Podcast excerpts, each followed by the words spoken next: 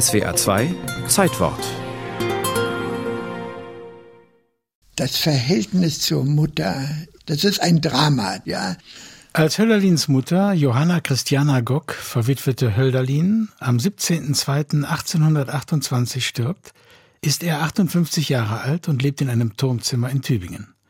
Schon seit Jahren versucht er, sich gegen seelische Störfälle zu wehren. Die Mutter, eine fromme Frau, kommt aus einem Pfarrerhaushalt, die wollte den Hölderlin zum Pfarrer machen. Rüdiger Safranski, Hölderlin-Biograf. Aber Hölderlin selber, dem war schon sehr früh klar, dass er das nicht wollte. Und diesen Konflikt, den hat er mit seiner Mutter nicht offen ausgetragen. Und das war das große Problem seines Lebens. Seine Leidenschaft nämlich war eine ganz andere. Er wollte Dichter sein und nichts als das. Wovon die Mutter nun so gar nichts hielt, zumal sie für Poesie keine Antenne hatte. Er musste quasi gegen die Mutter andichten. Nur einen Sommer gönnt ihr Gewaltigen und einen Herbst zu reifen Gesange mir, dass williger mein Herz mir sterbe. Ist mir eins das Heilge, das am Herzen mir liegt, das Gedicht gelungen, willkommen dann, o Stille der Schattenwelt. Einmal lebt ich wie Götter, und mehr bedarf es nicht. Dieses Gedicht liest die Mutter und dann schreibt sie ganz aufgeregt, was willst du sterben? Und dann schreibt wieder Hölderlin, oh nein, Mutter, das darfst du nicht so wörtlich nehmen. Im Gedicht sagt man sowas. Ja, also eine Defensive, die macht einen ganz beklommen. Ich rechne auf Ihre christliche Verzeihung, teuerste Mutter, und auf mein Bestreben, mich immer mehr zu vervollkommnen und zu bessern. Hölderlins früh verstorbener leiblicher Vater hatte ihm ein durchaus beträchtliches Vermögen hinterlassen. Aber die Mutter hat dieses Vermögen verwaltet, nicht eigensüchtig. Über Jahre und Jahrzehnte hat sie seine Abhängigkeit aufrechterhalten. Es blieb ihm nichts, als immer wieder um Geld zu betteln, das sie sodann dem väterlichen Erbteil entnahm. Alles akkurat verzeichnet.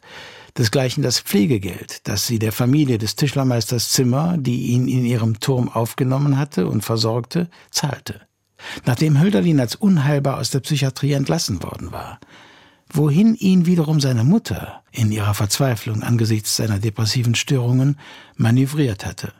Ganz gewiss wird sie das zutiefst geschmerzt haben, dass dieser vielversprechende Junge, dass das alles jetzt so endet.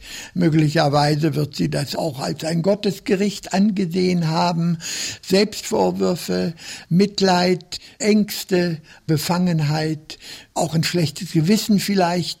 Eine rundum verkrampfte Situation natürlich. Während er in der Lage war, sich auf dichterischer Ebene formvollendet und mit tiefgreifender Emotionalität auszudrücken, sind seine Briefe an die Mutter Zeugnisse einer beklemmenden Sprachlosigkeit.